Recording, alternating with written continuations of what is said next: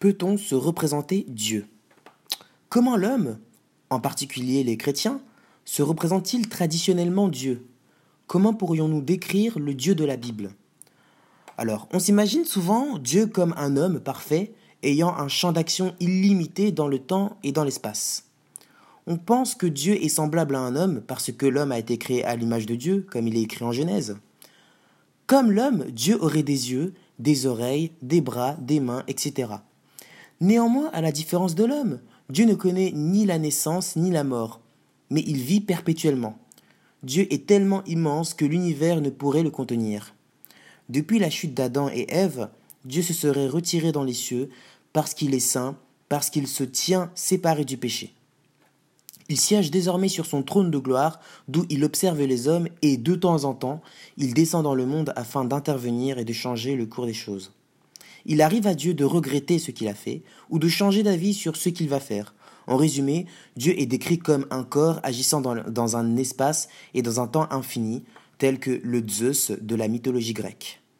Mais question, cette représentation de Dieu, du Dieu de la Bible plus exactement, n'est-elle pas naïve? Du même coup, le Dieu des philosophes et des savants, décrit de manière plus rationnelle, plus logique, n'est-il pas totalement différent de celui des chrétiens? Alors, il n'y a qu'un seul Dieu, mais il est décrit différemment selon que l'on se place du point de vue de la, philosophie ou de l'homme de la rue. La représentation biblique de Dieu est clairement métaphorique.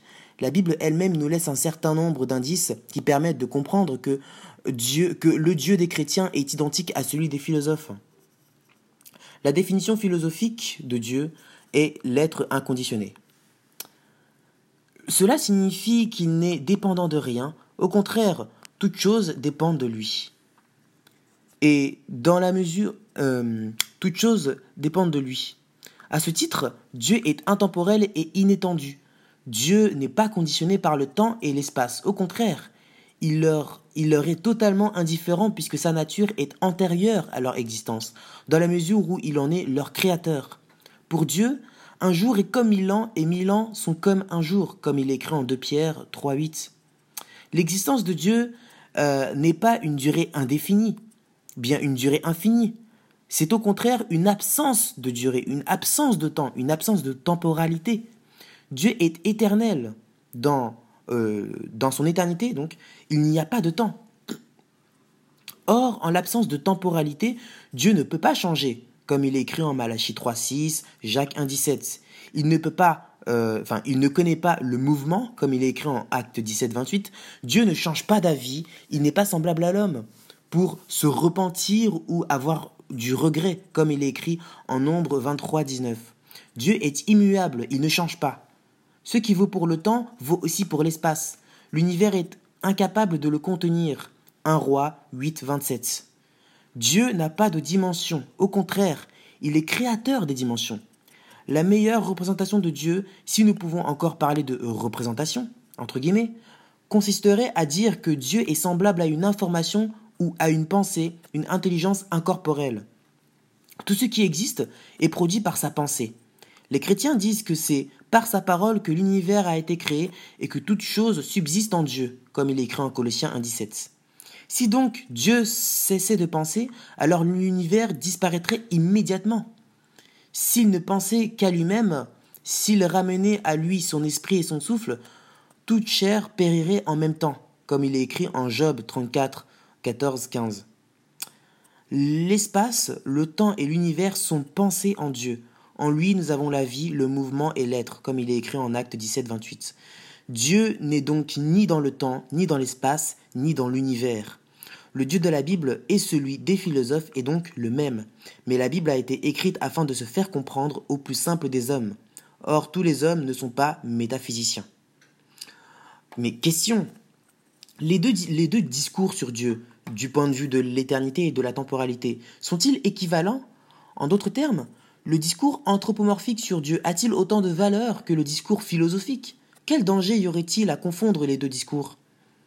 Alors non, les deux discours ne sont pas équivalents. L'un, donc le discours anthropomorphique, imagé, est de l'ordre de la métaphore, tandis que l'autre est une description de la réalité. La métaphore fonctionne sur le modèle de l'analogie. c'est-à-dire de la comparaison entre deux choses qui ne, se ressemblent pas. On peut décrire Dieu comme s'il était une créature, mais il n'est pas une créature. Il y a autant de distance entre les deux discours qu'entre la poésie et la science, qu'entre l'amant et le gynécologue. Le risque, si nous confondons euh, les discours analogiques et descriptifs sur Dieu, c'est que cela encourage l'athéisme. En prenant la métaphore au pied de la lettre, nous nous demandons si Dieu vit dans une durée infinie, que faisait Dieu avant la création? Pourquoi a-t-il décidé à un moment donné de créer plutôt qu'à un autre? S'il a choisi un moment donné, il a dû changer. Il n'est donc pas parfait puisqu'il doit se modifier pour accomplir ce qu'il veut faire.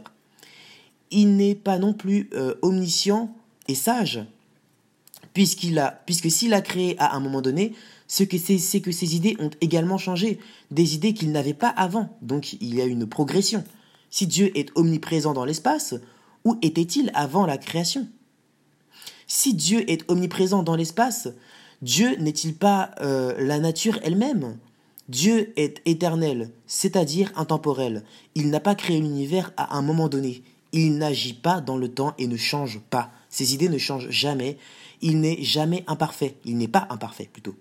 Dieu ne se confond pas avec la, nature puisqu'il n'a pas d'étendue, etc., etc., etc. Mais question, si Dieu est indépendant des dimensions du temps euh, et de l'espace et de la matière, alors comment les perçoit-il? Et pourquoi percevons-nous Dieu comme s'il était temporel et spatial? Et si Dieu est éternel, peut-il agir sur le monde? Est-il possible de faire l'expérience de Dieu? Que penser des expériences mystiques alors? Alors, Dieu n'est dépendant ni de l'espace ni du temps. Sa pensée est éternelle et inétendue. Du même coup, l'univers lui-même qu'il pense lui apparaît éternel et inétendu. Une illustration pourrait être, en ce qui concerne la question du temps, celle de la pellicule vidéo. Lorsque nous regardons la pellicule vidéo, par exemple d'un film, nous voyons plusieurs vignettes qui sont coexistantes les unes aux autres. C'est ainsi que Dieu voit le monde parce qu'il est éternel. Il voit simultanément ce que nous appelons le passé, le présent et l'avenir. Cela n'empêche en rien le fait qu'il soit agissant sur le monde, mais son action lui apparaît à lui-même comme éternelle et prédéfinie dès la première vignette. C'est pourquoi il est écrit Sur ton livre étaient inscrits tous les jours qui m'étaient destinés avant qu'aucun d'eux n'existe, comme il est écrit en psaume 139, 16. Quant à nous, nous percevons Dieu, nous percevons Dieu comme si nous, comme si nous étions dans l'une de ces vignettes lorsque le film tourne, parce que nous sommes dans le temps. Nous avons l'impression que Dieu change alors qu'il reste le même. C'est ainsi que fonctionne une apparition de Dieu ou une expérience mystique. Le langage biblique n'est donc pas faux lorsqu'il décrit Dieu comme une créature comprise dans le temps et dans l'espace, car euh, ce langage, euh, ce langage, euh, c'est, car c'est le langage qui tiendra un témoin humain de Dieu. C'est le langage plutôt que tiendra un témoin humain de Dieu. C'est de cette manière qu'un témoin humain parlera de Dieu.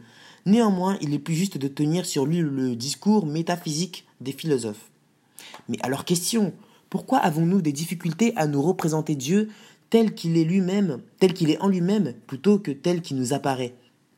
Notre difficulté, c'est que notre faculté de représentation, autrement dit notre imagination, repose sur des dimensions de temps, d'espace et de matière.